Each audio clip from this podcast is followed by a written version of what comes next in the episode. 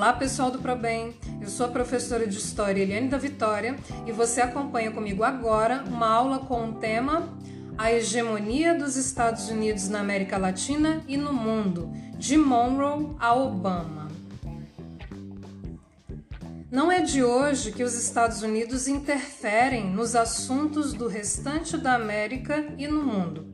Aqui no continente americano, praticamente após a sua independência da Inglaterra, as antigas 13 colônias buscaram assumir a liderança, a hegemonia, ou seja, a autoridade sobre os demais países e territórios americanos. Quando um pedaço da América conseguia a independência de uma metrópole europeia, os Estados Unidos eram os primeiros a reconhecerem essa independência, afinal de contas, um país independente era possivelmente mais um parceiro político e econômico.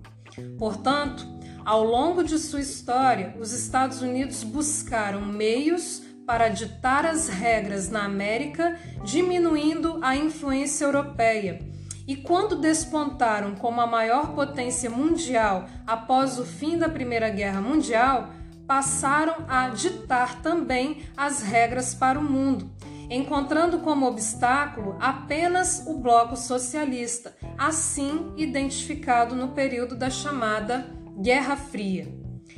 Listamos agora os momentos mais marcantes nessa história da hegemonia estadunidense na América e no mundo.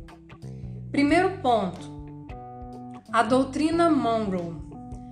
A doutrina Monroe é conhecida pela frase América para os americanos.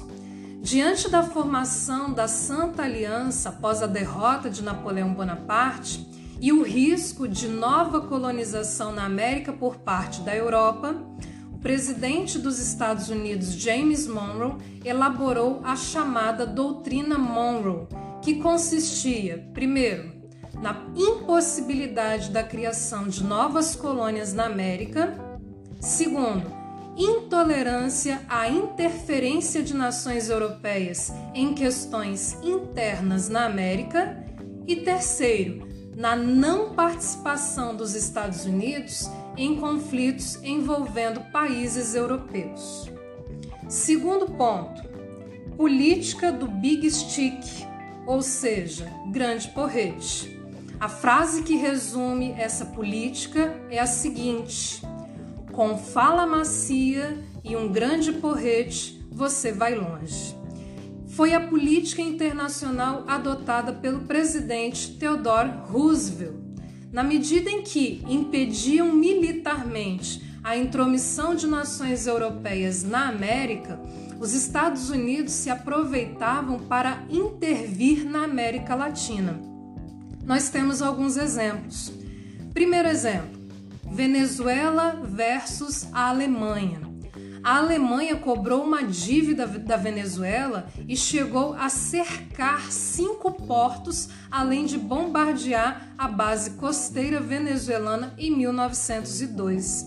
Os Estados Unidos interviram diretamente e encaminharam navios de guerra para a região, evitando assim o conflito alemães e venezuelanos terminaram por negociar a dívida. Esse episódio estimulou o presidente dos Estados Unidos a fazer, com o apoio do Congresso, uma emenda à doutrina Monroe, conhecida como Corolário Roosevelt. Esse corolário previa que os Estados Unidos poderiam intervir quando países da América fossem ameaçados por nações europeias. Segundo exemplo, Canal do Panamá, com o argumento de que, em caso de ameaça, os Estados Unidos teriam frota disponível integralmente tanto no Oceano Atlântico quanto no Pacífico, Roosevelt negociou com o governo da Colômbia o direito de assumir a construção e controle do Canal do Panamá. O Panamá se separou da Colômbia e os Estados Unidos o reconheceram como nação. Após o reconhecimento, ocorreu a assinatura do contrato de arrendamento e o início das obras para a construção do canal. Terceiro ponto da nossa história dos, da hegemonia dos Estados Unidos no mundo. Os Estados Unidos após as guerras mundiais. Os Estados Unidos passam a despontar como a maior potência mundial logo após o fim da Primeira Guerra Mundial. Seu modo de vida, o American Way of Life, começa a ser exportado e divulgado no mundo inteiro. Mesmo com a crise de 1929, mantiveram-se como a mais importante nação do mundo. Terminada a Segunda Guerra, demonstraram grande poder militar com as bombas atômicas e uma grande capacidade econômica ao oferecerem ajuda na reconstrução dos países capitalistas através do Plano Marshall. Quarto ponto a Conferência de Bretton Woods de 1944. Fica estabelecido que o dólar passaria a ser a principal moeda de reserva mundial, abandonando-se assim padrão ouro. Quinto ponto: os Estados Unidos durante a Guerra Fria. Na luta contra o avanço do socialismo no mundo, os Estados Unidos irão apoiar diversas ditaduras na América Latina, além de interferir em diversos conflitos no mundo. Nesse período, um escândalo atinge o presidente Richard Nixon, o escândalo de Watergate. Nesse escândalo, foi descoberto que o presidente Nixon coordenava um esquema de espionagem contra opositores do governo e ativistas. As investigações provocaram a renúncia do presidente em 1973. Sexto ponto: os Estados Unidos e o terrorismo.